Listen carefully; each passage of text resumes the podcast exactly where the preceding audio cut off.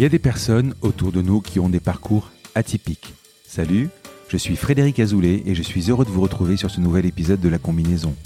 L'idée de ce podcast est de rencontrer des personnalités qui ont eu des destins exceptionnels dans leur domaine. Entrepreneurs, sportifs, écrivains, artistes, je vous fais partager leur expérience, leur parcours lors d'une conversation sans filet. Découvrons ensemble la combinaison des événements qui ont fait leur succès. Pour être averti dès qu'un nouvel épisode est en ligne, il suffit juste de cliquer sur S'abonner dans votre application de podcast préférée. A tout de suite avec mon invité. L'épisode que vous allez écouter aujourd'hui n'est pas dans la lignée de ce que je vous propose d'habitude, à savoir un invité qui nous parle de son parcours. Nous sommes confinés et vous allez peut-être pratiquer des activités, vous intéresser à des matières, des sujets que vous n'avez pas l'habitude de côtoyer. C'est mon cas avec les crypto-monnaies. Alors je m'y suis intéressé, j'ai trouvé ça compliqué et j'ai voulu décanter un tout petit peu le sujet et répondre à quelques-unes de vos interrogations. Je suis navré pour le son qui n'est pas optimal, mais nous étions à distance avec Yann et je vous assure que nous avons fait techniquement de notre mieux. Allez, voici l'épisode. Salut Yann. Salut Fred. Alors, nous sommes en plein confinement, en pleine crise du coronavirus. Alors, j'inaugure avec toi un podcast à distance. Yann, tu es passionné de crypto-monnaie et de blockchain. Tout à fait. Tu animes un blog qui s'appelle kindaforge.com Oui. où tu décryptes la blockchain, le bitcoin, les crypto-monnaies. Alors, je voudrais profiter de ton expertise pour décanter ces notions, simplifier et surtout comprendre comment acheter, vendre, comprendre les différentes crypto-monnaies. Est-ce que c'est l'avenir? Est-ce que c'est une bulle, une arnaque? Est-ce que c'est le moment d'acheter? Est-ce que ça peut être, par exemple, en- pleine crise euh, économique, qu'on va certainement rencontrer une valeur refuge au même titre que l'or Euh, Mais avant de parler de tout ça, Yann, et de tout dérouler, est-ce que tu pourrais te présenter? Donc, euh, je suis euh, Yann Kinda, directeur digital euh, d'une agence euh, de, de communication digitale. J'ai un parcours assez assez varié. Alors, ce qu'il faut dire au départ, c'est que je suis euh, vraiment un geek de la première heure. Et pour euh, tout te dire, j'ai j'ai démarré avec euh, un Amstrad euh, CPC 464 quand j'avais 10 ans et j'ai tapé mes Ouais. premières lignes de code dans les années 80 en basique. Avant, euh, avant de poursuivre mes études, euh, j'ai fait un petit détour par la biochimie. J'ai une licence de, de, de biochimie avant de réintégrer une école, euh, une école d'ingénieur euh, classique. Enfin, pas si classique que ça, puisqu'à l'époque c'était euh, l'école de l'internet euh, lancée par Jospin pour rattraper le retard de la France en matière de numérique. C'est assez savoureux. Ah, C'était les- le précurseur de l'école 42 ou des Pitech. Exactement, exactement. Mmh. On a bien rattrapé euh, le retard euh, de, depuis. Et puis j'ai intégré une, une SS2I Capgemini euh, avant Mm. de pendant pendant une dizaine d'années avant de, de rejoindre Mars at Work, agence de communication digitale. Pourquoi la crypto? Comment tu es rentré dans ça? Comment tu es tombé dans ça? Alors c'est en fait l'explication elle est elle est elle est assez simple. Bien sûr, en tant que en tant que, que geek, je me suis toujours intéressé aux technologies euh, innovantes et euh, et la crypto en fait quand je l'ai découverte euh, en 2015 euh, et surtout en 2016, en 2015 j'en ai entendu parler, en 2016 je me suis vraiment penché euh, notamment sur euh, sur Ethereum. Ça a été vraiment pour moi une révélation et je me suis dit ah Là, on est face à une, euh, une révolution équivalente à celle de l'Internet. Et en fait, moi, j'ai été très frustré euh, par rapport à Internet, puisque à l'époque, euh, je démarrais ma carrière et j'étais pas dans euh, dans toute euh, la vague euh, des startups et tout ce qui s'est passé euh, à l'orée des années euh, 2000 entre 80 entre 80, Avant la bulle. avant la bulle. Et, et en fait, euh, quand, quand j'ai découvert la technologie blockchain, je me suis dit là, on est sur quelque chose de tout aussi révolutionnaire, de- d'équivalent. En fait, on est même sur la technologie qui va permettre d'aller au bout du rêve qui avait été initié par euh, par l'internet et le web, qui était une décentralisation, une communication euh, globale décentralisée, euh, ce qui s'est avéré pour l'internet vrai du point de vue technique, mais totalement faux du point de vue euh, de la logique de centralisation de, de l'information. Et aujourd'hui, euh, quand on parle des GAFA en tant en tant que, euh, qu'on va dire qu'organisme qui euh, qui nous espionne, qui savent tout de nous, qui centralise toute l'information euh, nous nous concernant, on se rend bien compte que l'internet est bien décentralisé du point de vue des serveurs, etc. Mais par contre, l'information, elle est entre les mains de groupes puissants, et c'est pas pour rien qu'il y a cette fameuse réglementation RGPD qui a été qui a été émise par le par l'Europe pour essayer de protéger nos données. Et puis il y a cette notion. Alors je sais que j'avais j'avais enregistré un épisode avec euh, Quant, euh, Eric Léandry. le fondateur, il y avait cette notion vraiment de, protection des données personnelles. Et, aujourd'hui, c'est avant c'était une notion, maintenant c'est vraiment intégré partout. Et euh, que ça soit chez Apple ou chez bah, évidemment chez Facebook avec tout ce qui s'est passé, forcément, c'est c'est Cambridge Analytica. Oui, il est passé par là. Ouais, il est passé par là. Je voudrais que tu m'expliques un peu ce que c'est une crypto-monnaie. Alors, une crypto-monnaie, euh, déjà, on va dire que c'est une monnaie digitale, numérique, et les monnaies, euh, les monnaies électroniques, on connaît ça euh, déjà avant fait d'utiliser une carte Visa, d'utiliser une carte bancaire, c'est un, c'est utiliser de l'argent de manière numérique. Hein. Quand on fait un achat en carte bancaire, ça passe par des serveurs, des ordinateurs qui traitent, qui traitent les transactions. Un tiers, ouais. Tout à fait. Alors, Justement, la différence fondamentale, c'est que ça passe par un tiers de confiance qui est la banque, hein, qui va euh, qui va gérer euh, ça, et puis surtout la technologie sous-jacente est complètement euh, différente puisque on a une technologie qui est centralisée via ces systèmes comme comme Visa. Et dans le cas des crypto-monnaies, ben, on passe par ce qu'on appelle une blockchain.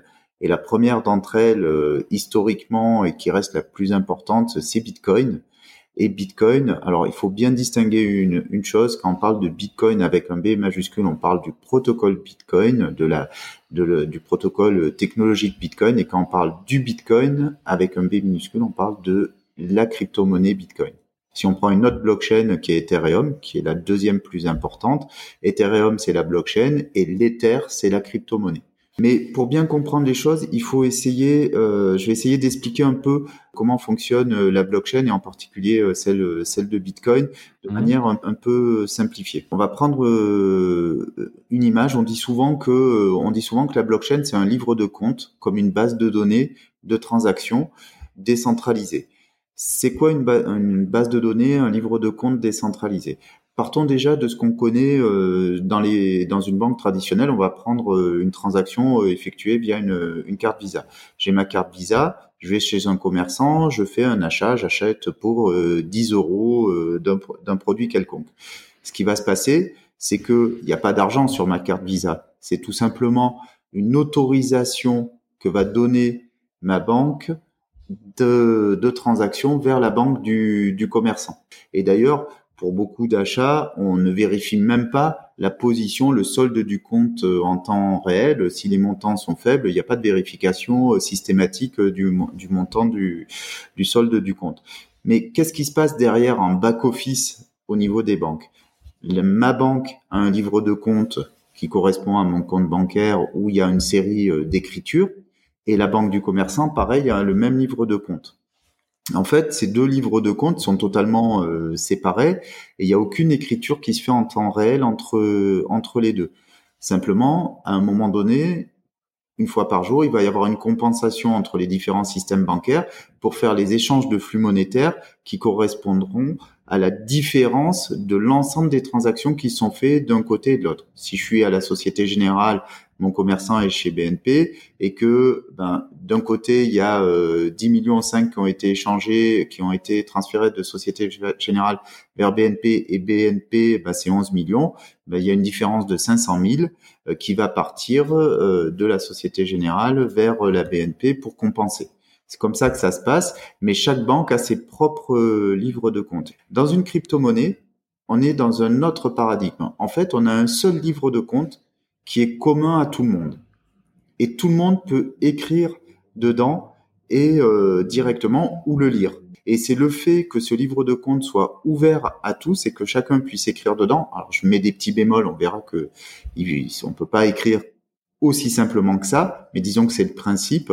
Le fait que tout le monde partage le même euh, livre de compte fait que, en fait, il y a une totale transparence et qu'il n'y a pas besoin de euh, d'intermédiaire pour faire une transaction. Tout ça se fait directement de pair à pair. Et quand je dis, j'emploie ce terme à dessein, parce que euh, une des sources techniques de Bitcoin, c'est les technologies dites peer-to-peer, pair à pair. Alors, c'est des technologies qu'on connaît très bien euh, tout un chacun parce qu'on a tous utilisé euh, Emule. Emule, BitTorrent, etc. pour télécharger des films. Un pair à pair, pour expliquer, c'est poste à poste. Hein c'est poste à poste, voilà. ordinateur à, ordinateur. Dans le cadre des technologies peer-to-peer, quand tu vas partager un fichier, en fait, tu vas en avoir une version sur ton ordinateur, puis elle va être diffusée sur le réseau. Différents serveurs du réseau vont avoir d'autres versions du même euh, du même fichier. Et ce qui se passe, c'est quand tu vas le, une tierce personne va vouloir le télécharger, elle va le télécharger depuis tous les ordinateurs qui ont une version de ce fichier. Tous ces serveurs-là vont partager un seul fichier qui est le livre de compte Bitcoin et qui est aussi appelé la blockchain. Alors pourquoi ce livre de compte il est appelé blockchain, chaîne de blocs? Tout simplement parce que l'information quand on va écrire les transactions sur ce livre de compte, on va pas les écrire une à une. Et ça pour des raisons euh, très simples, c'est que ce serait peu efficace en fait en termes d'écriture.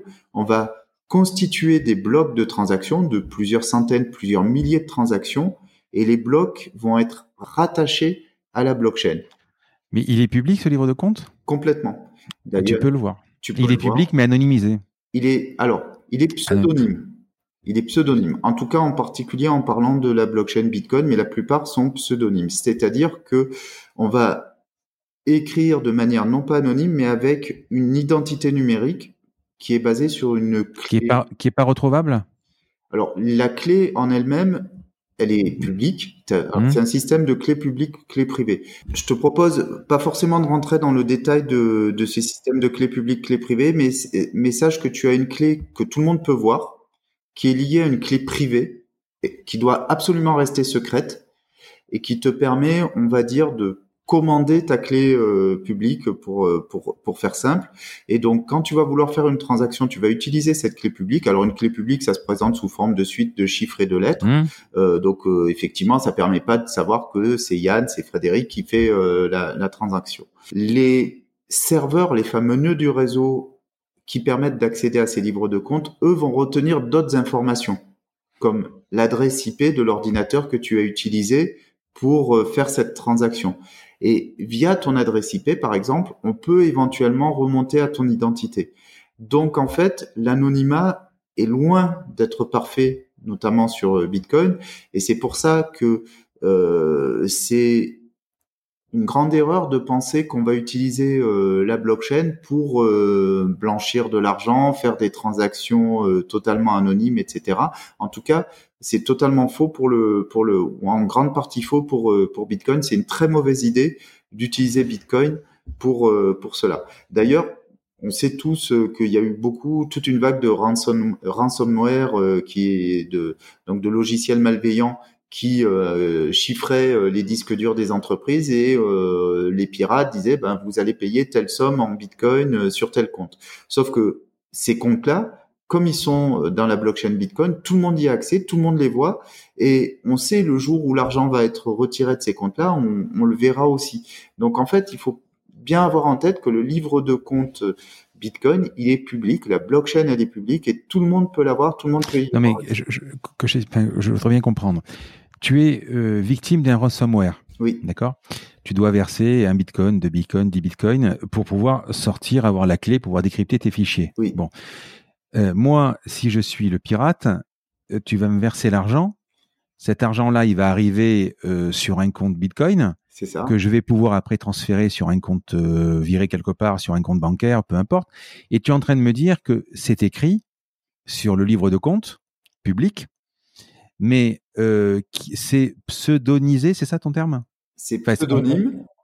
Pseudonyme, voilà. Mais par contre, les autorités, c'est-à-dire la police, peut pas, pourrait pas remonter euh, vers moi. Alors si, parce qu'elle pourrait éventuellement tracer quelle adresse IP tu as utilisée pour faire la transaction euh, sous ton hmm. pseudonyme, regardez, remontez à l'ordinateur qui a servi à faire cette transaction.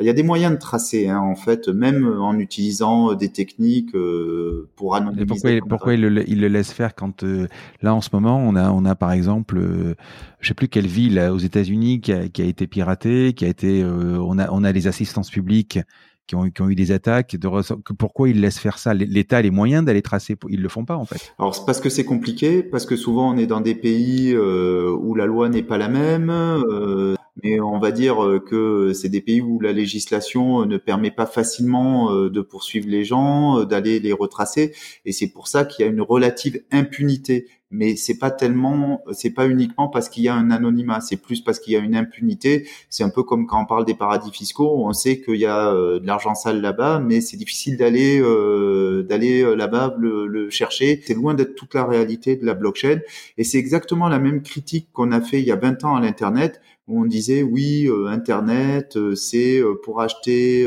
des armes, c'est pour la pornographie, etc. Or on voit bien qu'aujourd'hui c'est alors ça existe effectivement, aujourd'hui on parle du darknet, mais on distingue, on dit ah oui non mais ça c'est le darknet, il y a le bon internet, il y a le mauvais internet. Une technologie elle n'est ni bonne ni mauvaise en elle-même, c'est l'usage qu'on en fait. Et ça, c'est vraiment important de le souligner. Pourquoi elle est, euh, ça a été inventé euh, elle, elle, elle, elle, pallie un manque? L'argent est, de, est passé de quelque chose, d'une notion très concrète, très matérielle, à une notion de plus en plus abstraite. La monnaie, on va dire sonnante et trébuchante, les pièces, puis le papier, qui va représenter finalement une somme.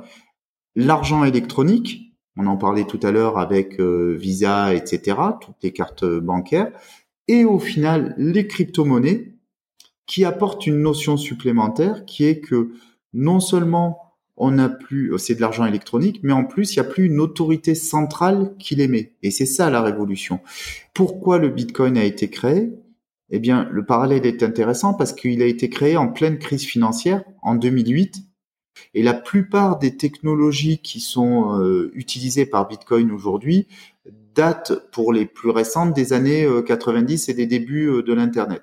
L'idée de dire je veux me passer de, des banques, elle est venue en fait de, cette crise financière aussi l'idée dite libertarienne très très anglo-saxonne qui sont de dire je veux me passer d'État, je veux me passer d'organismes qui contrôlent l'argent. Les fondamentaux de Bitcoin, il y a l'idée de dire mais l'argent, ça doit pas être confisqué ni par des États ni par des organismes. L'argent, c'est l'énergie qui circule entre entre les gens et on doit l'argent doit être une sorte de bien commun, public, non centralisé, non contrôlé. C'est ça l'idée fondamentale. Et à partir de là, il fallait trouver des systèmes techniques, des technologies qui permettent d'émettre de l'argent de manière décentralisée.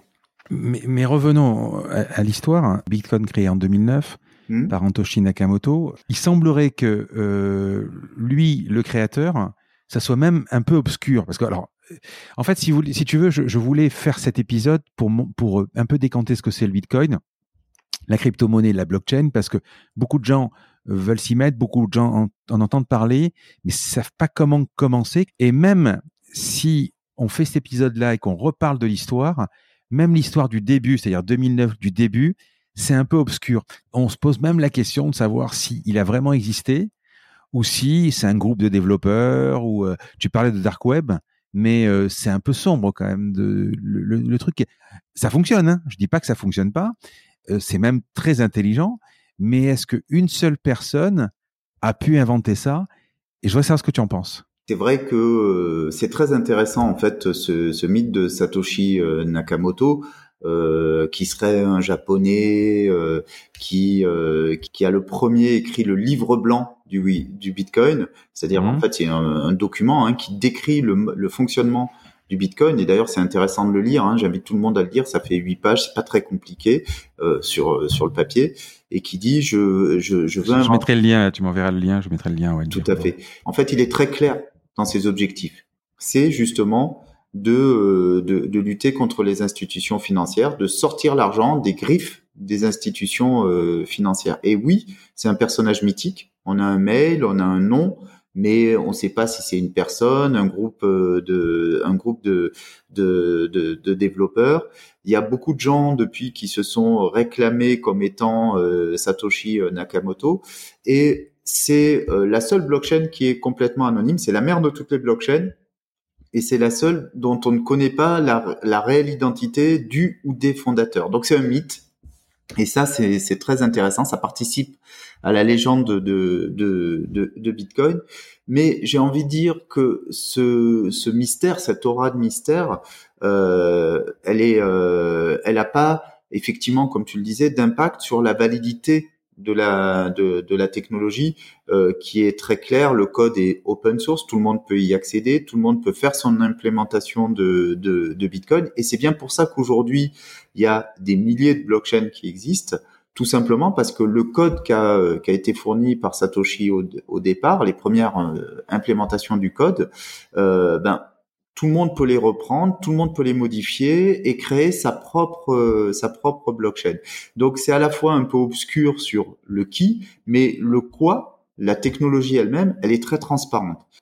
Pourquoi ça reste euh, quelque chose d'un peu euh, d'un peu tu disais sombre ou en tout cas d'un peu obscur? Ben parce qu'on parle de crypto, crypto c'est cryptain, ça veut dire caché en grec. Donc il y a il y a un côté un peu romantique euh, dans là-dedans. Là, je voudrais dire un point important, c'est que en fait, aujourd'hui, il faut bien distinguer la technologie de son usage. Si je dois expliquer à quelqu'un comment fonctionne Internet du point de vue technique, ça va être très compliqué. Or, en fait, pour utiliser Internet, envoyer un mail, il n'a absolument pas besoin de savoir que je vais utiliser l'algorithme de Dijkstra euh, pour router euh, des paquets entre des serveurs sur des réseaux, etc. La blockchain aujourd'hui a l'air compliquée, le Bitcoin ça a l'air compliqué parce que les usages ne sont pas encore développés. Et donc quand on veut parler de la de la blockchain, souvent on revient à des notions euh, très techniques et donc un peu obscures, mais en tout cas c'est mon espoir dans dix ans on s'en moquera totalement de la manière dont ça fonctionne. On dira oui, bon, ben, ça passe par la blockchain. Ok, on saura pas, le grand public ne saura pas exactement comment ça marche, mais il aura confiance dans le système. Dans mon parcours, j'ai fait euh, une école de, trading, euh, donc un diplôme de trader. Et alors, si tu veux, moi, la première fois que je suis rentré dans cette école-là, c'était pour apprendre la bourse savoir euh, pourquoi tu vends et pourquoi tu achètes. Tu dis, c'est pas parce que j'entends parler que le Club Med va faire une bonne opération, ouvrir trois villages, que je vais acheter des actions Club Med. Bon. Mhm. Et puis ensuite, tu te rends compte qu'il y a de l'analyse euh, technique, qu'il y a plein de choses. Et finalement, euh, tu c'est presque pas là dans les écoles de trading que tu peux faire de l'argent. C'est après sur du forex, c'est-à-dire les monnaies. Et après, tu te rends compte que même sur les actions, tu as la vente à découvert, mais tu peux gagner de l'argent quand l'action baisse. Tu as ensuite plein d'autres choses, les options, euh, tout un tas de choses. Et j'ai l'impression que le Bitcoin ou la crypto-monnaie, c'est encore un niveau au-dessus. C'est-à-dire que alors, c'est facile aujourd'hui d'acheter des actions parce que d'abord, tu peux demander à ta banque. À l'époque, tu demandais à ta banque. Maintenant, tu peux être sur Boursorama ou Bourse Direct, peu importe. Tu as des choses qui sont assez simples.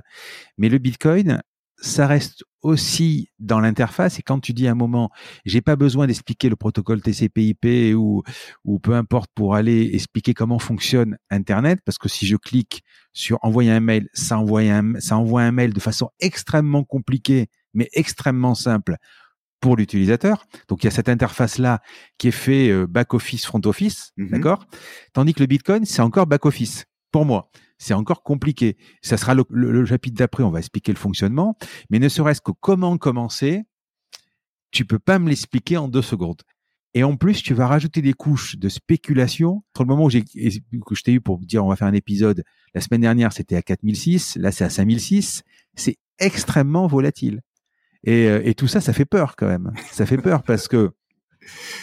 Alors après, moi, mon, mon prof de trading m'avait dit, euh, tu peux aujourd'hui commencer dans le trading. Il faut aujourd'hui investir de l'argent dont tu n'as pas besoin. Je pense qu'on va, on va, on va en reparler. C'est important. Il faut être prêt à perdre de l'argent. Ne serait-ce que sur le système de fonctionnement, et je termine, après je vais te laisser parler, j'ai compris que mi-2020, par exemple, les bitcoins vont être divisés par deux, et en fait, il y a 21 millions de bitcoins émis et c'est divisé par deux tous les quatre ans, c'est ça? 12 bitcoins et demi, je crois, toutes les 10 minutes, c'est vachement compliqué. Oui. C'est comment on a pu penser à tout ça, quoi? Alors, oui, c'est vrai.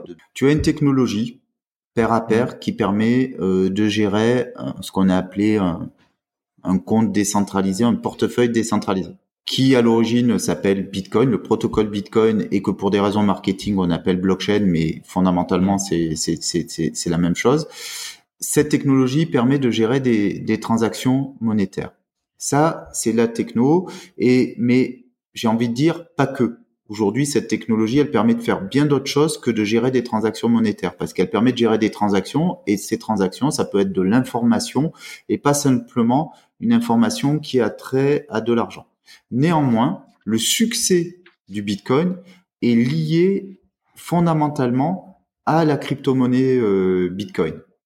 Et donc, effectivement, il y a toute cette dimension euh, de trading spéculatif, de valorisation du Bitcoin, mais les usages autres des blockchains, eux, sont encore balbutiants. Et en fait, c'est un pari un petit peu euh, sur l'avenir, sur les autres usages de la, de, de, de la blockchain, la traçabilité, l'immuabilité de l'information. La transaction, elle est écrite une bonne fois pour toutes. Personne ne peut modifier euh, cette, euh, cette blockchain Bitcoin. Alors déjà, tout le monde ne peut pas écrire dedans. En fait, il faut, on va dire, une manière. Il y a une manière spécifique de le faire qu'on appelle le minage. Quand tu es dans les monnaies fiduciaires, c'est les banques centrales qui émettent l'argent. On est d'accord? Et on a dit tout à l'heure, elles les mettent en fonction euh, de la progression euh, du PIB. Dans le protocole Bitcoin, c'est beaucoup plus simple. Chaque fois qu'on va ajouter un bloc dans la blockchain, donc un ensemble d'écritures, le mineur qui a ajouté le bloc, donc la personne qui a écrit sur la blockchain, va recevoir une récompense sous forme de Bitcoin. Donc en fait, cette récompense, elle permet la génération au fur et à mesure du Bitcoin dans, dans le temps. Et Satoshi Nakamoto a voulu que le nombre de Bitcoin émis soit fini dans le temps et qu'il ne puisse pas dépasser 21 millions. dans 120 ans, je crois, il me semble, 2140. Alors oui, pour le, alors pourquoi 2140 Pour le Bitcoin, pourquoi 2140 Parce qu'il a dit il y aura un nombre fini, ce sera 21 millions de Bitcoin, pas plus. Et il a dit la récompense qu'on reçoit chaque fois qu'on écrit un bloc dans la blockchain Bitcoin, cette récompense, elle sera divisée par deux tous les 210 euh, 000 blocs, il me semble, tous les tous les quatre ans. Le fait de créer la rareté permettait finalement de, de créer une dynamique de valorisation de la crypto-monnaie et le Bitcoin a commencé à se valoriser. Mais comment le valoriser? Il faut bien le valoriser contre une monnaie euh, fiduciaire classique, l'euro ou le dollar. C'est là que dans l'écosystème euh, sont, sont nées les premières personnes à faire des échanges. Alors d'abord de gré à gré, hein, de pair à pair, en disant bah tiens euh, le Bitcoin, moi je dis que ça vaut tant et je t'en donne. si tu me donnes un Bitcoin, je te donne 10 dollars. Et puis il y en a qui sont allés plus loin, qui ont dit bah moi je vais créer une sorte de bourse un exchange, on appelle ça, une place de change où euh, je vais proposer automatiquement de mettre en relation l'offre et la demande autour du Bitcoin. Et c'est comme ça qu'a commencé à, se valoriser de manière euh, plus, euh, on va dire, un peu plus formalisée le, Bitcoin. Mais il y a une grosse différence avec la bourse que tu citais, le trading traditionnel, c'est qu'aujourd'hui, les différents exchanges, ils sont pas centralisés. Le cours du Bitcoin d'une place de change à une autre, il sera pas le même sur Binance, Coinbase ou Kraken à un instant T. Il peut y avoir une différence même euh, de plusieurs dizaines de dollars ou d'euros. Et, euh, d'autre part, il n'y a pas de régulation étatique de ces exchanges. Et donc des pratiques que tu as euh, qui sont régulées dans le système euh, de boursier traditionnel et dans le trading traditionnel ne le sont pas dans le dans le Bitcoin, ce qui ajoute un peu au côté, euh, on va dire, euh, très euh, volatile et, et le fait que effectivement, si on souhaite acheter du Bitcoin, déjà ça peut paraître un peu compliqué et ça peut paraître risqué parce que effectivement le cours de la crypto-monnaie et des crypto-monnaies en général, pas que du Bitcoin, est extrêmement volatile des euh, volatilités de 20-30%, c'est commun, ce qui est beaucoup plus rare sur le marché action. Alors on va on va être concret, on va rentrer directement dans le sujet. Euh, le fonctionnement, alors euh, bon, on a vu plus ou moins comment ça marche. ça me semble difficile d'acheter et de vendre. Il y a quoi? Il y a des, plateformes, donc ces fameuses exchanges qui te permettent d'acheter du, du, du, Bitcoin ou de ou de ou de le vendre. Le plus compliqué, au final, c'est lié au fait de transformer de l'argent fiduciaire, de l'euro ou du dollar en crypto-monnaie. C'est cette première étape qui est la plus euh, difficile. Pourquoi? Ils prennent pas la carte bleue ou les Alors si, bien sûr, euh, il y a des plateformes qui te hmm. permettent de prendre la carte. Donc quelles sont les principales déjà? Qu'est-ce que tu conseillerais? On peut citer euh, Coinbase, Coinhouse, la maison du Bitcoin en, France. On peut citer Kraken, Binance, euh, Bitpanda, euh, il y en a, il y en a des dizaines. Mais tu, tu, il y a, y a, pas de, c'est online, il n'y a pas de service derrière pour expliquer ou. Alors certaines. Peut-être la maison du Bitcoin. Oui. voilà, exactement. Certaines proposent des, ce qu'on, alors après c'est ce qu'on appelle de, de, de l'OTC, de over the counter, c'est-à-dire on peut rencontrer des gens mmh. qui vont vous aider dans la démarche. Mais il faut savoir que, en fait, il n'y a pas besoin de rencontrer quelqu'un pour acheter du Bitcoin, puisque c'est avant tout un argent électronique. passer par quelqu'un, c'est juste une rassurance. Je veux dire, euh, c'est aujourd'hui on peut ouvrir des comptes bancaires en ligne de manière euh, totalement euh, dématérialisée ou quasiment. Euh, bah, c'est la même chose pour le Bitcoin. Donc, si on a besoin d'être rassuré, de rencontrer quelqu'un physiquement, certains proposent des services pour pour cela, mais le plus simple, c'est de s'inscrire sur des plateformes. Alors, pourquoi c'est compliqué? Parce que évidemment, le législateur a dit bon euh, c'est bien beau votre histoire mais euh, c'est c'est je voudrais un peu contrôler les choses donc aujourd'hui on est obligé de faire ce qu'on appelle des KYC des Know Your Customer c'est des c'est on va dire c'est des process euh, d'identification de la personne. Et souvent quand on va s'inscrire sur ces plateformes là on va demander à minima d'avoir sa carte sa carte d'identité de prendre une photo. Et on va s'assurer d'un minimum de traçabilité de l'origine de l'argent euh, qu'on va utiliser pour acheter du, du, Bitcoin. Donc, ces plateformes-là, euh, moi, ce que je conseille dans, là-dedans, c'est que c'est de prendre une plateforme européenne pour les Européens, parce qu'ils seront euh, un minimum protégés, puisque pour transformer l'argent, euh, l'euro en crypto-monnaie, forcément la société doit avoir existé déjà et avoir un certain nombre de, prérequis. Est-ce que le Bitcoin, c'est la meilleure pour commencer? Alors, tu, et tu me dis un moment, pour transformer la monnaie sonnante et trébuchante, pour la transformer en Bitcoin, je peux, euh, tu parlais de la volatilité de 20 à 30% qui est extrêmement régulière. Mais moi, si je vire l'argent sur mon compte chez Coinbase ou chez peu importe, mmh. je suis pas obligé d'acheter. Donc, j'attends. Et ensuite, je pense que c'est comme une plateforme de trading ou de bourse. Tu peux avoir un compte en cash et tu cliques pour, pour acheter au moment où tu as envie d'acheter de, la monnaie. Oui, tout à fait. C'est exactement comme ça que ça marche. Mais au moment où... Et tu sors quand tu veux. Tu sors quand tu veux. Mais tu connais le trading. Euh, c'est tu, tu vas acheter un, un instant T en te disant ben là j'ai acheté au plus bas, mais ça peut encore descendre, ça peut monter, tu revends pas, etc. Donc c'est. Mais donc dans les plateformes, tu as quand même des ordres limites et tout ça comme en trading? Oui, tout à fait. Alors euh, il faut savoir que tout ce qui existe dans le système, euh, dans les systèmes traditionnels de trading, existe sur les plateformes, sur les exchanges de crypto-monnaies tu as des ordres limites, tu peux faire de la vente à découvert, tu peux tout ce que tu fais en bourse traditionnelle, tu peux également le faire sur les exchanges de crypto-monnaies. La grosse différence, c'est que euh, c'est à tes risques et périls et que tu as et que le marché, les marchés, on a tendance à dire qu'ils sont plus manipulés ou plus manipulables que les marchés euh, boursiers traditionnels parce qu'ils sont pas régulés en fait. Je prends un exemple.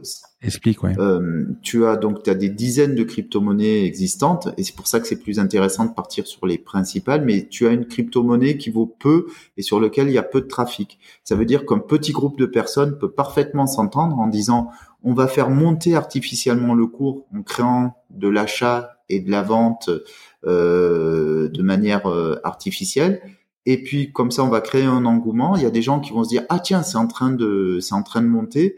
Et puis euh, ce petit groupe va euh, va au final revendre massivement, refaire chuter le, le, cours en ayant piégé des acheteurs qui auront cru à un moment donné que ça, ça grimpait. Quand tu vends, il faut qu'il y ait, euh, il faut obligatoirement, comme dans la bourse, un acheteur. Oui. Et il l'achète au prix qu'il veut.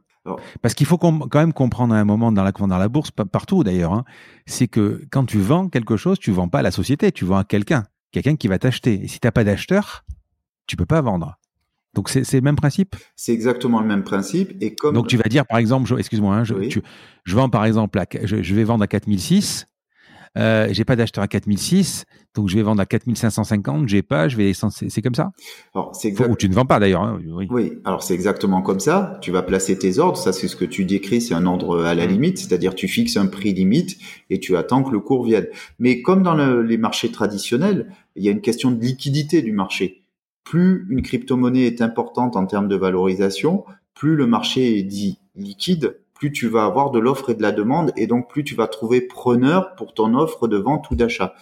Après, comme dans les bourses traditionnelles, tu as ce qu'on appelle des market makers, donc des gens qui sont rémunérés pour assurer euh, l'adéquation de l'offre et de la demande, calculer le, le, prix à un instant à un instant T et s'assurer de la liquidité du marché. Oui, mais comme le marché n'est pas régulé, autrement dit, euh, tu le disais tout à l'heure, euh, peut-être sur les différentes plateformes, le cours de, du Bitcoin n'est pas le même.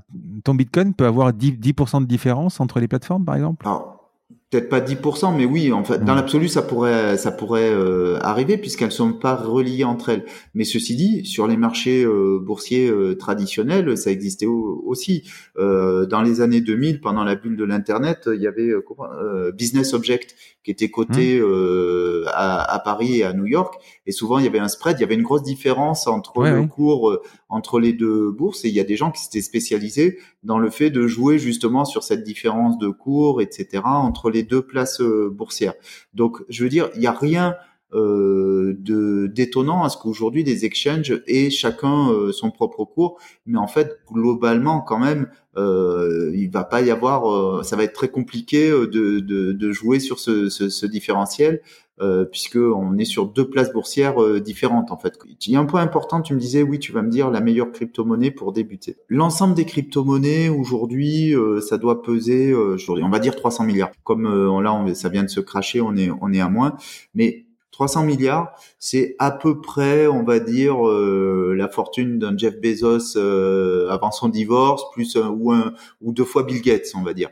C'est rien du tout dans les marchés financiers. L'ensemble de l'argent de la planète, c'est 55 000 milliards de dollars. De 300 milliards, c'est rien. Les crypto-monnaies, c'est un tout petit marché par rapport à l'ensemble, euh, si on prend les produits dérivés. Oui, c'est pour ça qu'on dit que ça ne veut pas faire de bulles vraiment. Exactement. Il y a des bulles spéculatives, mais c'est, j'ai envie de dire, c'est des bubules hein, dans notre univers hmm. des, des, des, des, cryptos. Et euh, demain, il peut monter à 100 000 ou à 1 million. En fait, on n'en sait rien. Mais ce qui est certain, c'est qu'aujourd'hui, il y a peu d'argent qui s'investit euh, dans les dans les crypto-monnaies encore, même si c'est c'est beau, hein, 300 milliards, mais euh, mais ça peut effectivement énormément grossir si les crypto-monnaies deviennent un moyen courant de paiement et que des milliards de personnes les utilisent. Forcément, ça va énormément se valoriser. Donc, c'est pour ça qu'il faut vraiment distinguer deux approches quand on s'intéresse aux crypto-monnaies euh, en termes d'investissement. C'est de dire, je suis investisseur, j'en achète un peu, euh, et puis je laisse ça et je vois ce que ça donne dans quelques années. Je mets de l'argent dont j'ai pas besoin, effectivement, ce que tu disais euh, tout à l'heure. Et puis il y a ce qu'on appelle le trading, qui est quelque chose de totalement différent, qui est de dire je vais jouer sur le cours et les fluctuations du cours pour faire de l'argent. Et dans ce cas-là, euh, qu'on soit sur du de la crypto-monnaie ou sur d'autres d'autres types de d'assets financiers, euh, peu importe, j'ai envie de dire. Euh, ce qui t'intéresse, c'est la volatilité. Et c'est pour ça que beaucoup de gens se sont intéressés au trading avec les crypto-monnaies, parce qu'il y a une telle volatilité qu'on se dit, bah oui, c'est juteux, je vais pouvoir faire beaucoup d'argent. Tu peux par exemple acheter euh, euh un demi-bitcoin? Tu peux acheter. Alors, c'est que tu peux le diviser même au millionième. Un, Satoshi, euh, voilà. Donc c'est juste un pourcentage en fait. Exactement. On peut prendre des toutes petites unités et donc euh, trader sur euh, des, des, des, millionièmes, des milliardièmes de, crypto-monnaies. Sur les plateformes, bon, je tiens par exemple des frais différents, c'est un pourcentage? Et donc chaque plateforme va pouvoir euh, mettre les frais qu'elle veut. Donc on va pouvoir trouver des frais assez onéreux de l'ordre de 5% jusqu'à des choses à 0, 10, 0, 20% du montant de la, de la, transaction.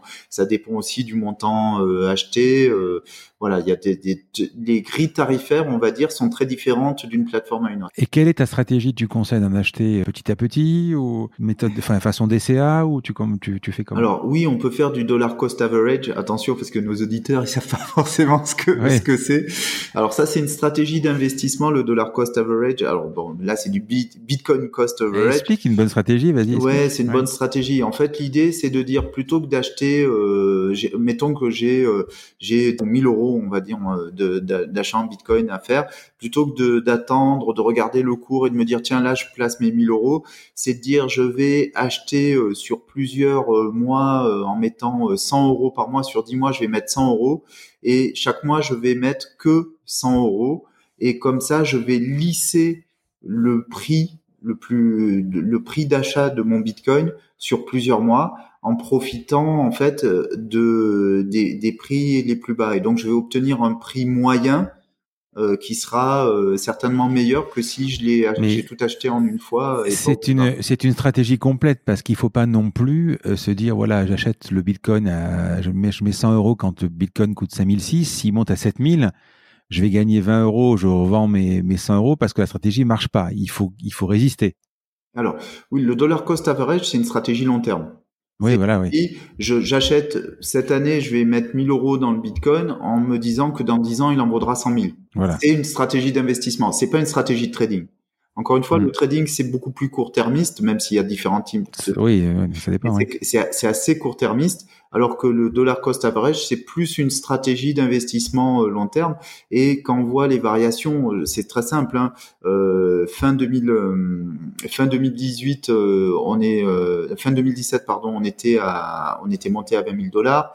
Ça s'est cassé la figure en 2018. Fin 2018, on est tombé, on est tombé à, moins de 4000 4000 dollars. En 2019, en juin 2019, on est remonté quasiment à 14 000.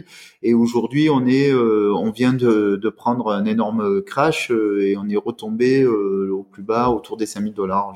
on peut se dire qu'aujourd'hui, début avril 2020, euh, le Bitcoin est, dans ses prix les, les, les, plus bas et que ça peut être une, une, bonne idée ou en tout cas on peut prendre le risque d'en acheter un petit peu. Pourquoi? Parce que les traders vont te dire ben voilà il y a le halving donc le fait que la récompense va être divisée par deux qui va faire que automatiquement et c'est sur le automatiquement que je mets des gros guillemets, euh, le prix euh, du Bitcoin, enfin la valeur du Bitcoin va va, être euh, plus plus importante et, donc traditionnellement avant le fameux halving, le Bitcoin euh, se valorise fortement parce que comme on dit, on achète la, la rumeur et on vend la nouvelle. Et comme là, il y a eu la fameuse crise, le Covid, qui a fait que tous les marchés ont baissé et y compris le marché des crypto-monnaies effectivement, euh, acheter en ce moment peut peut euh, paraître une une bonne idée dans une stratégie d'investissement. Et tu, et tu passerais plutôt par une plateforme type Kraken qui est un peu plus compliquée, euh, moins chère,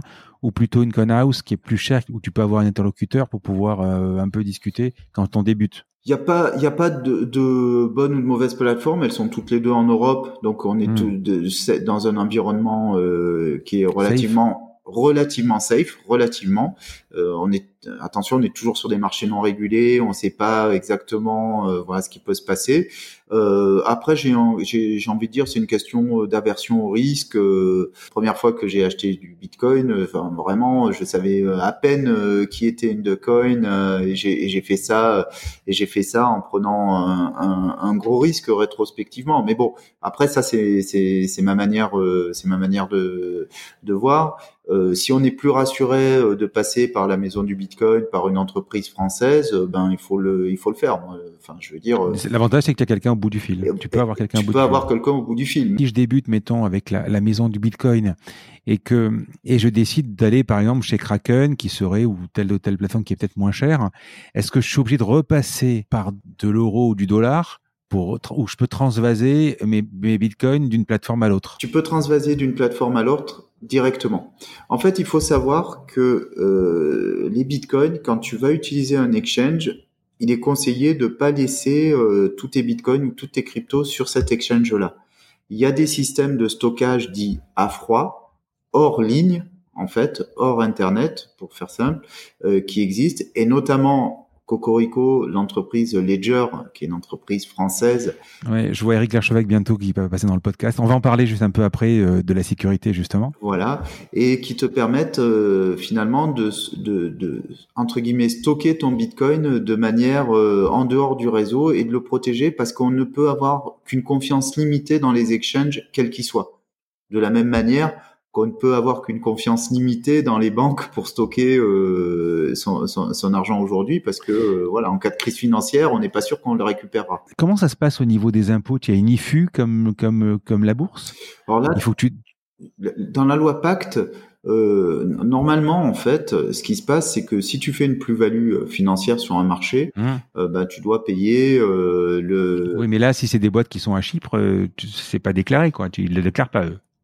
Ah, en fait, euh, le système des impôts, il repose pas sur le fait que la boîte soit à un endroit ou à un autre. Il repose sur ta bonne foi et sur le fait que tu déclares en tant que bon citoyen euh, tes plus-values financières.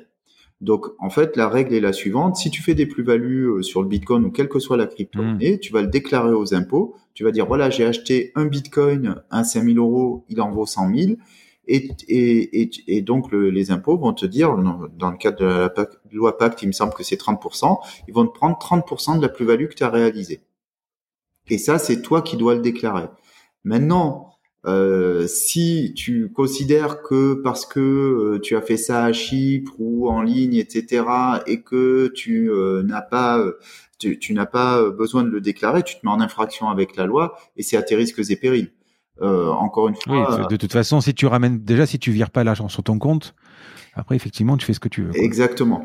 Mais surtout quand c'est viré sur ton compte. Exactement. Mais on peut pas conseiller aux gens euh, de pas payer, euh, de pas payer leurs impôts. Hein, je veux dire. Bien sûr. Et, et, et quand tu vas récupérer ta plus-value, c'est sur ce genre de plateforme là, quel que soit, c'est assez rapide? C'est même quasi immédiat. Encore une fois, choisir une plateforme dans un espace législatif euh, qu'on maîtrise. Parce que des plateformes qui, euh, qui naissent et qui disparaissent du jour au lendemain, ça existe.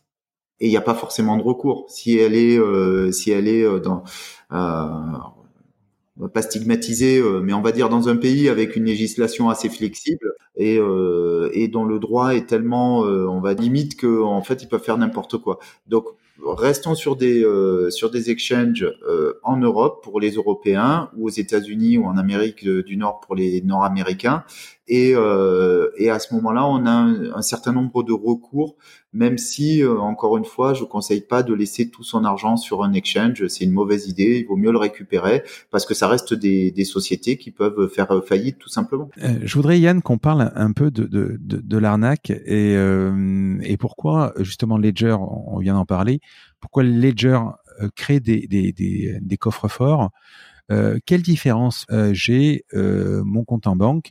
J'ai un gestionnaire de, mots de passe qui va gérer mes, tous mes mots de passe et celui de mon compte en banque. Tu peux évidemment, si tu t'introduis chez moi, alors à part que ça va être tracé peut-être, bien sûr, mais tu peux t'introduire avec mon mot de passe et mon numéro de compte. Tu peux aller sur mon compte et faire un virement à ton profit. Bon, pourquoi euh, le Bitcoin On a l'impression qu'il faut jamais stocker sur l'ordinateur, euh, avoir un papier ou un coffre-fort numérique ou pourquoi? Alors, pour la euh, pour la même raison qui fait euh, la force du Bitcoin, c'est que t'as pas de tiers digne de confiance. En fait, euh, le, tu es responsable de ta sécurité dans le monde des crypto-monnaies toi en tant que personne et toi seul. Pour accéder à, à tes à tes bitcoins, en fait, tu as une clé, on en a parlé tout à l'heure, clé publique, clé mmh. privée, tu as une clé privée, une clé secrète dont toi seul est le détenteur. Et cette clé-là, elle ouvre toutes les portes de tes, euh, de tes coffres forts numériques, en fait, euh, en crypto-monnaie. Et donc, du coup, à partir du moment où quelqu'un a d'autres à la clé, eh ben, euh, il a accès à tout. Et la différence qu'il y a avec ton mot de passe de ton compte bancaire, c'est que si tu peux prouver auprès de ta banque que tu as été cambriolé, qu'on a euh, hacké ta machine et que donc la transaction qui a été réalisée était frauduleuse, eh ben tu peux obtenir éventuellement, tu peux être assuré et récupérer euh, ton argent ou être indemnisé en tous les cas. Mais il n'y a pas un mécanisme comme ça parce qu'il n'y a pas d'autorité centrale et de régulation dans les crypto-monnaies. Donc si tu protèges mal ton secret et que tu le que tu le perds et que tu te fais euh, avoir ou que tu le donnes à quelqu'un que tu te fais arnaquer, eh ben, euh, tu peux te retourner contre personne. Parce que quand tu vas acheter sur la plateforme de, de, de, de, crypto-monnaie, ils vont t'envoyer euh, ces, deux, ces deux clés. Non, c'est bien le problème d'ailleurs. C'est que si tu achètes sur un exchange, en gros, toi, tu as ton mot de passe pour accéder euh, à ton exchange, mais tu mmh. leur fais confiance. C'est eux qui ont tes bitcoins, c'est pas toi. C'est tu te retrouves dans le système bancaire traditionnel, c'est-à-dire que tu fais confiance à Coinhouse, à Binance, euh, à Kraken pour stocker et sécuriser tes crypto-monnaies. Mais si eux se font braquer? Eh ben voilà, c'est pour ça qu'il faut choisir une plateforme plutôt en Europe en espérant que tu auras un recours juridique. Coinhouse, ils ont même ce qu'ils appellent un coffre-fort euh, chez eux? Oui, alors eux, ils te garantissent un certain nombre de sécurités, mais des exchanges qui se font pirater. Avec des assurances ou avec des trucs hein eh ben voilà, c'est il faut lire les petites lignes, hein, euh, c'est toujours pareil. Et euh, alors, il faut savoir qu'il y a les exchanges se sont fait énormément hacker euh, ces dernières années, et que les exchanges qui tiennent la route sont ceux qui ont systématiquement remboursé euh, leurs clients notamment euh, Binance euh, qui a été hacké l'année dernière euh, a remboursé voilà. Donc en fait aujourd'hui on dit oui je, suis sur un exchange qui n'a jamais été hacké etc pour moi ça c'est pas ce qui fait sa valeur. Ce qui fait la valeur c'est que en cas de hack il soit capable de te rembourser et qui t'assure en fait tes fonds que tu stockes chez eux. Mais dans tous les cas ça implique que tu fasses confiance à l'exchange et le fait d'utiliser une solution de cold storage, de stockage à froid de type Ledger, te permet toi de garder la main sur tes clés euh, secrètes avec un, objet, ça ressemble à une petite clé USB, qui va euh, contenir tes, mots passe secrets et permettre, te permettre de les récupérer. Est-ce qu'il existe une plateforme, si je veux vraiment être assuré, même si elle est plus chère, est-ce qu'il existe une plateforme en France? Euh, oui, bien sûr, avec avec CoinHouse et la maison du Bitcoin. Le Bitcoin, tu ne le stockes jamais chez toi parce que il n'y a pas un endroit où tu stockes le Bitcoin comme un coffre-fort où tu mets une pièce d'or. Ça marche pas comme ça. Rappelons-nous, le Bitcoin, il est sur un, livre de compte distribué. Ce que tu stockes, c'est euh, l'accès à ce Bitcoin, le la propriété, le titre de propriété de ce, de ce Bitcoin via ta clé privée. Donc en fait, quand tu vas générer une clé, c'est ta clé privée qui te qui dit qui signe ta transaction qui dit ce bitcoin il y a que moi qui ai le droit de le déplacer en fait qui est des droits sur le fait de mais mais l'exchange a au moment où elle le fait a accès à cette clé là de toute façon mais il l'a conservé pour lui il te la donne pas c'est pour ça que c'est lui qui est propriétaire de tes bitcoins en réalité du point de vue strictement technique quand tu es sur un exchange c'est lui qui est propriétaire, qui a les clés privées de tes bitcoins. Tu n'as pas accès à ces, à ces clés privées. Et donc, en fait, tu n'es pas vraiment propriétaire. Tu es, tu l'es du point de vue juridique puisque eux te garantissent que tu peux bouger ce, ce, ce, ce, ce bitcoin que tu as acheté chez eux. Mais en fait, tu n'en es pas vraiment propriétaire. De la même manière que quand tu mets de l'argent à la banque traditionnelle, ils n'ont pas forcément les fonds à un instant T. Quand tu as 1000 euros à la banque, ça veut pas dire qu'il y a vraiment 1000 euros sur ton compte ou dans un... Et d'ailleurs, si tout le monde décide de retirer son cash à la banque en même temps, les banques s'effondrent puisqu'en fait, ils n'ont pas ce cash en, en, réalité euh, disponible pour tout le monde à un instant T. C'est des jeux d'écriture. Il te faut, toi, dire, je récupère la propriété de mon Bitcoin grâce à une clé privée. Et cette clé privée, il faut la générer d'une certaine manière. Les appareils comme le Ledger te permettent de générer et de garder ta clé privée euh, sur un support matériel avec toi. Mais tu peux aussi euh, écrire ta clé privée sur un bout de papier. Sur l'exchange, tu n'as pas ta clé privée. La clé privée, c'est le titre de propriété. Euh, dit autrement, c'est comme un bon au porteur. Tu avais un bon au porteur, tu arrives dans n'importe quelle banque, tu as le bon au porteur, c'est le porteur, on se moque de l'identité du porteur, tu arrives avec ton bon, au porteur, tu retires l'argent. C'est exactement la même chose. Alors, j'ai encore deux questions. Euh, comment tu vois la crypto dans 10 ans? Alors, les cryptos dans, dans, Ou la blockchain, oui. la blockchain d'une manière euh, générale, compte beaucoup d'espoir dans la généralisation de l'usage des crypto-monnaies c'est-à-dire que ça devienne une vraie alternative à l'échange de valeurs entre les gens. Et je pense par contre que c'est pas forcément euh, dans euh, les pays occidentaux que ça va le plus se développer, mais plus dans les pays euh, qui ont un vrai besoin d'accès à l'argent, notamment les pays émergents et notamment sur le continent africain. Aujourd'hui, on voit facilement que euh, dans des pays où on n'a plus confiance dans la dans la monnaie nationale, au Venezuela, au Nigeria par exemple, euh, où il y a une grosse fluctuation en tout cas euh, de la monnaie nationale, les gens se rabattent sur les crypto-monnaies. Il n'est pas interdit de penser que là, avec la nouvelle crise financière, ça rebooste les, les crypto-monnaies dont le Bitcoin. Et, et donc mon, mon ma croyance, c'est que dans les années à venir, on va avoir une généralisation de l'usage des crypto-monnaies. Peut-être même que les États vont sortir des crypto-monnaies euh, nationales, un crypto-euro. Hein. Il y a des députés euh, français qui bossent sur le sujet. L'Europe bosse sur le sujet. Un crypto-dollar, c'est pas du tout euh, exclu. Et à partir du moment où l'usage des crypto-monnaies va se généraliser, c'est tout l'usage de la blockchain qui va se généraliser. Et en fait, on discutera effectivement moins du support technologique que des usages qu'on peut en faire. Comment on peut transmettre facilement de la valeur, faire du micro-paiement, etc., euh, que ce soit sur le Bitcoin ou d'autres d'autres crypto-monnaies, et faire des échanges de, flux monétaires facilement avec euh, avec ces, ces crypto-monnaies. Donc je pense que dans dix ans, euh, on commencera à avoir un écosystème solide et une généralisation de l'usage des crypto-monnaies. Et qu'est-ce que tu réponds à ceux qui te disent ça sera une véritable arnaque, une vaste arnaque? Bah, la même chose que les gens qui m'ont dit euh, en 98, Internet ce sera une vaste arnaque. Euh, maintenant, ce qui compte, c'est la généralisation de son usage. Dans la généralisation de l'usage, il y aura des arnaques et il y aura des belles histoires. Euh, ah, il y a eu, euh, je sais pas combien de sites marchands qui ont été des arnaques et ça n'a pas empêché euh, l'avènement d'Amazon et la construction de géants du e-commerce. Et c'est exactement la même chose pour le pour la pour la blockchain. En fait, le, le reste c'est spéculation. Dire voilà, ça va être une vaste arnaque ou ça va être un Eldorado, on n'en sait rien. Ce que moi je sais, c'est qu'il y a des technologies plus ou moins fiables que les bonnes technologies vont rester et que on et, ça c'est plus l'espoir et on va leur trouver un public, des usages qui sont peut-être même pas encore aujourd'hui euh, pensés ou imaginés, qui aurait pu dire que Facebook deviendrait un tel géant en partant euh, en partant juste d'un réseau social euh, étudiant.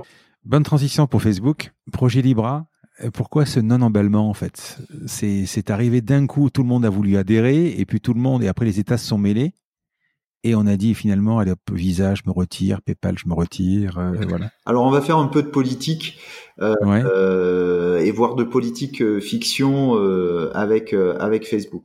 En fait, il n'y a pas de raison euh, de raison euh, technique fondamentale au fait que le projet Libra soit soit soit abandonné c'est uniquement une raison euh, politique et économique Facebook, c'est combien de personnes? 2 milliards d'utilisateurs? Mmh. Quand Facebook dit, même si c'est Libra, on va dire que ça reste Facebook au, au, final. oui, c'est un proto-État. Voilà. C'est un proto-État. Je vais battre monnaie. Ça veut dire qu'il s'accapare un droit régalien, un droit étatique. Mmh et qu'avec 2 milliards d'utilisateurs, sa monnaie, elle devient automatiquement plus forte que des monnaies comme euh, comme l'euro voire le dollar. Et c'était une menace insupportable pour les États puisque à partir du moment où Facebook dit ben moi je bats ma monnaie que dans son écosystème, sur son application, on peut échanger cette monnaie, faire des achats, etc. En gros, il devenait plus puissant que des États, il devenait transétatique avec un poids puisqu'il pèse déjà plus lourd en termes financiers que beaucoup d'États, euh, de petits États, c'était un pouvoir qui était trop trop énorme. Donc en gros, à un moment donné, que disent les, les États? Ils disent bah écoutez, euh, vous êtes bien gentils, mais euh, vous êtes quand même des hommes et demain, euh, si vous si vous choisissez de nous bypasser ou, de nous dépasser, on va on va vous envoyer l'armée quoi. Hein. On va, pouvoir et ce pouvoir, euh, il passe aussi euh, il passe aussi euh, par, par les armes et les États vont défendre leur pouvoir monétaire par les armes, alors par le droit. Hein. Là, c'est plus de l'influence qu'ils ont fait. Mais enfin, aucun État ne peut abandonner son pouvoir monétaire. Yann, merci beaucoup. Je rappelle ton blog qui est kindaforge.com, plein d'informations, plein de ressources pour, pour aller plus loin sur la blockchain et la, crypto-monnaie. Je voulais faire cet épisode, donc on est confiné, je voulais faire cet épisode pour un peu décanter. Alors je suis pas sûr qu'on soit arrivé à décanter parce que c'est quand même très compliqué, mais on a répondu quand même pas mal de questions. Et euh, moi je trouve ça, c'est mon sentiment personnel, je trouve ça vachement intéressant. Et puis, euh, bah, écoute, je te remercie. Et je t'en prie. et puis à bientôt. C'est moi qui suis flatté que tu m'aies invité dans ton émission, dont je, me suis laissé dire qu'elle euh, prenait de plus en plus euh, d'ampleur. Euh, donc c'est moi qui te remercie. Bah, grâce à des gens comme toi. À bientôt Yann. À bientôt, merci. Un grand merci à tous d'avoir écouté cet épisode jusqu'ici. J'espère que cette conversation vous a plu. Parlez de ce podcast à vos amis ou à vos collègues de bureau, partagez-le le plus possible. Abonnez-vous en cliquant sur le petit bouton s'abonner dans votre application mobile ou sur euh, votre ordinateur. Ainsi, vous serez averti dès qu'un nouvel épisode est en ligne. Je sillonne la France pour vous proposer de nouveaux invités. C'est vraiment beaucoup beaucoup de travail. Ce n'est pas mon métier, vous l'avez peut-être compris. C'est une passion que je pratique en dehors de mon job. Si vous avez apprécié cet épisode, dites-le moi avec des étoiles, 5 de préférence sur Apple Podcast, anciennement iTunes, et d'y ajouter un gentil commentaire, ça me fera plaisir. Ça me permettra également de remonter dans les classements. Et puis si vous n'êtes pas Apple, c'est pas grave, parlez-en autour de vous, partagez sur les réseaux sociaux, c'est prévu sur votre application de podcast préférée. Enfin, vous pouvez vous abonner sur lacombinaison.fr pour être averti dès qu'un nouvel épisode est en ligne.